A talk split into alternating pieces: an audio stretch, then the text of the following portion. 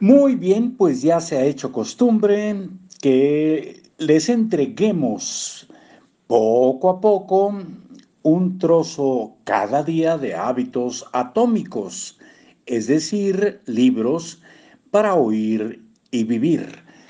Este texto, escrito por James Clear, lo hemos compartido ya durante un rato con ustedes y vamos a continuar el día de hoy desde la alcaldía Benito Juárez en la colonia Nápoles, en la Ciudad de México, para el mundo entero.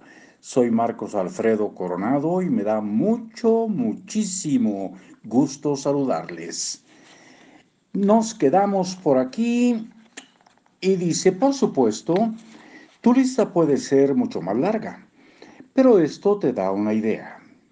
En la segunda columna de la tabla escribe todas las cosas que suceden cada día sin fallar. Por ejemplo, el sol sale, llega un mensaje de texto a tu celular.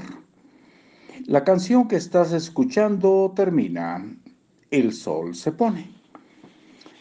Armado con estas dos listas, puedes comenzar a buscar el mejor lugar para integrar tu nuevo hábito dentro de tu estilo de vida. La acumulación de hábitos trabaja mejor cuando la señal es altamente específica y se puede poner en acción de inmediato. Página 99, pasamos a la número 100.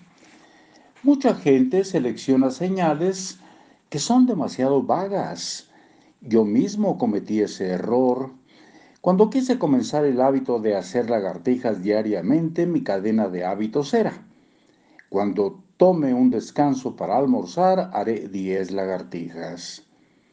A primera vista esto sonaba razonable, pero pronto me di cuenta de que la señal desencadenante era poco clara haría las lagartijas antes de comer el almuerzo, después de comerlo, ¿dónde haría las lagartijas?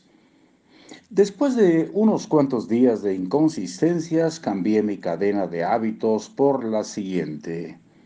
Cuando cierre mi computadora para comer mi almuerzo, haré 10 lagartijas junto a mi escritorio la ambigüedad desapareció.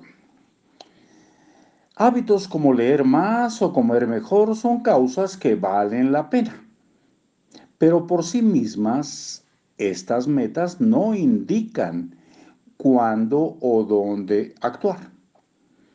Sé específico y claro. Después de cerrar la puerta, después de cepillarme los dientes, Después de sentarme a la mesa, la especificidad es importante.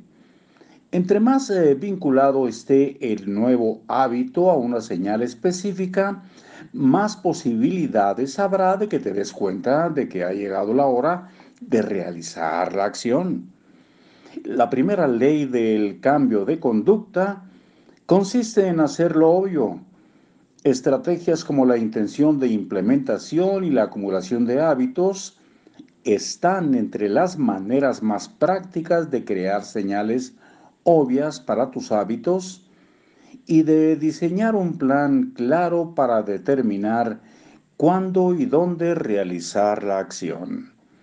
Resumen del capítulo. La primera ley del cambio de conducta es hacerlo obvio. Las señales más comunes son el tiempo y el lugar. Crear una intención de implementación es una estrategia que puedes usar para integrar un nuevo hábito en un horario y un lugar específicos. La fórmula de la intención de implementación es yo haré, ahí pones la conducta, a pones el tiempo, en pones el lugar. La acumulación de hábitos es una estrategia que puedes usar para integrar un nuevo hábito con otro que ya practicas. La fórmula de la acumulación de hábitos es, después de, le pones ahí el hábito actual. Yo haré el nuevo hábito, lo incluyes claramente para visualizarlo. Muchas gracias y hasta muy pronto.